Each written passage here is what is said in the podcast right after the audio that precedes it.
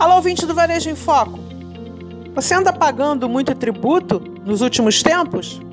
Bom, nós vamos falar sobre o que acontece no final de todos os anos. E eu vou te perguntar: você analisa os resultados da sua empresa? Se sim, parabéns, você está fazendo a coisa certa. Se não, eu preciso te dizer que você tem que mudar a tua postura. É, é isso mesmo. Você precisa analisar os resultados da sua empresa. E o que que isso quer dizer?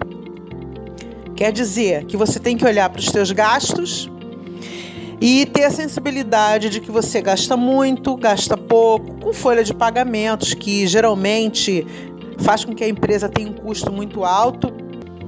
Outros gastos com prestação de serviços ou que você compre um estoque com muito volume. Então você tem que olhar para os gastos. Segundo, você tem conhecimento da margem de lucratividade por categoria de produto? Ou você tem conhecimento da margem média que a empresa pratica? A margem média seria uma visão mais de cima, mais abrangente. E aí a gente vai descendo e vai olhando a margem por categoria de produto. Óbvio, nem todo produto, nem toda categoria ou grupo de produtos tem a mesma margem. Se você vende produto de limpeza, você aplica uma margem. Se você vende hum, alimento do tipo cesta básica, você tem outra margem. Mas no todo, você tem uma margem média. Você tem essa visão? Se você não tem, você precisa mudar sua postura. Você precisa analisar esses números. Em função disso, você vai olhar para a carga tributária que a empresa suporta. E o verbo é suportar mesmo. Todo mundo sabe que carga tributária no Brasil é uma coisa astronômica, mas é a nossa realidade. Você precisa conviver com ela. E convivendo com ela, você precisa buscar as saídas legais para que isso é, perca um pouco de força. O que, que eu quero dizer com isso? No final de todos os anos, você vai fazer um cálculo, uma estimativa dos vários regimes de tributação. Basicamente, nós temos o lucro real, que confronta receita, despesa e diz: você tem o lucro X ou você tem o prejuízo Y. O lucro presumido, que é, como o próprio nome diz, um percentual definido pela legislação em função do segmento, por exemplo, comércio, indústria, serviços. Por exemplo, no comércio, a legislação diz que uh, a margem de lucro é de 8% sobre, sobre esse percentual, a empresa paga contribuição social, é, imposto de renda, que são tributos calculados sobre o lucro. E no caso do lucro presumido, é sobre o lucro presumido pela legislação. Nós temos o Simples Nacional. O Simples Nacional é uma forma de recolher o tributo de maneira unificada, numa única guia, em função do tipo uh, de empresa, de segmento, comércio, indústria, serviços, em função de faixa de faturamento. Muita gente acha que o Simples Nacional é a melhor alternativa.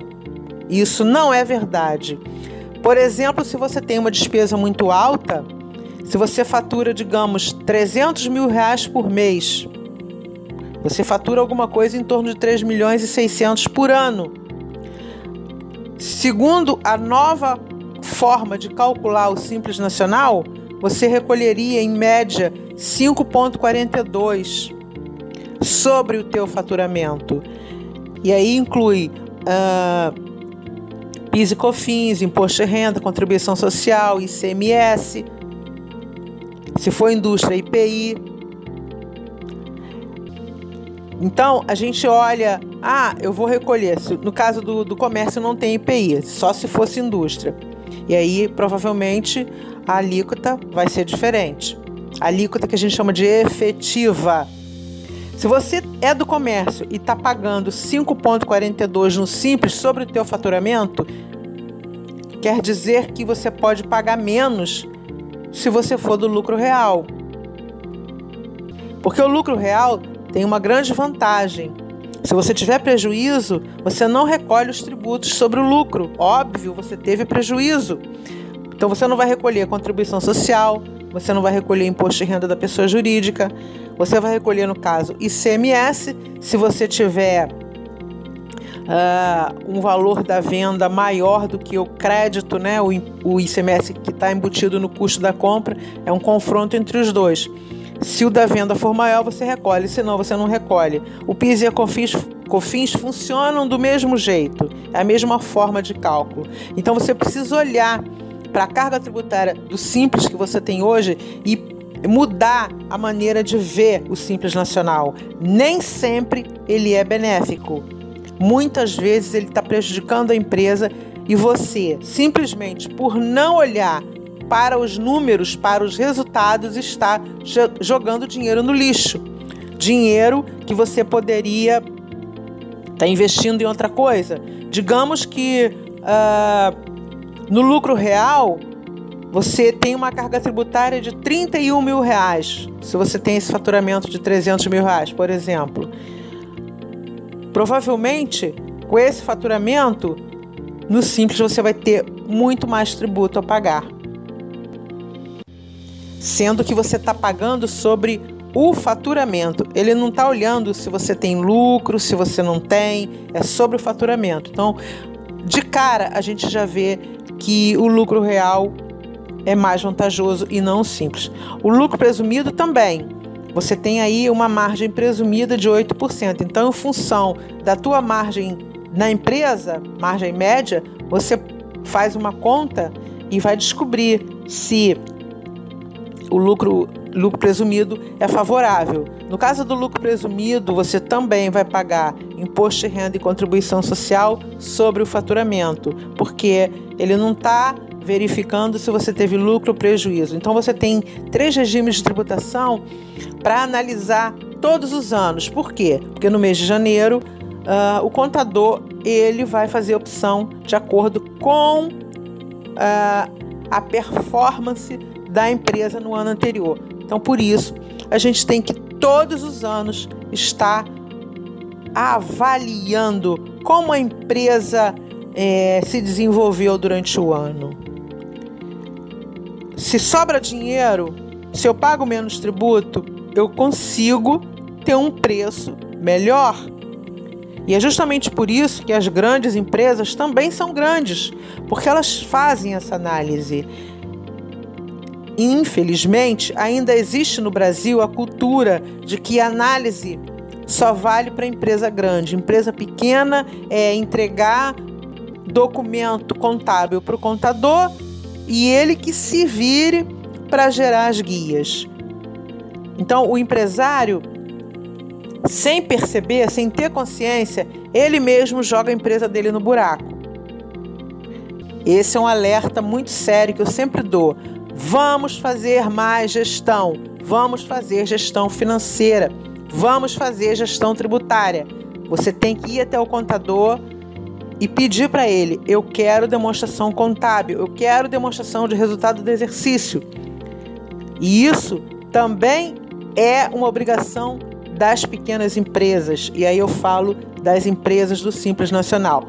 Agora, um alerta é que para que você possa fazer a transição para o Simples Nacional, você não pode ter dívida com a Receita Federal. Então você já vai chegando no final do ano verificando se tem algum qualquer tipo de pendência, já vai resolvendo para fazer a transição no ano seguinte. E aí, durante o ano inteiro, você vai pagar o tributo em função daquela opção e no outro ano fazer nova análise para ver se você consegue pagar menos tributo.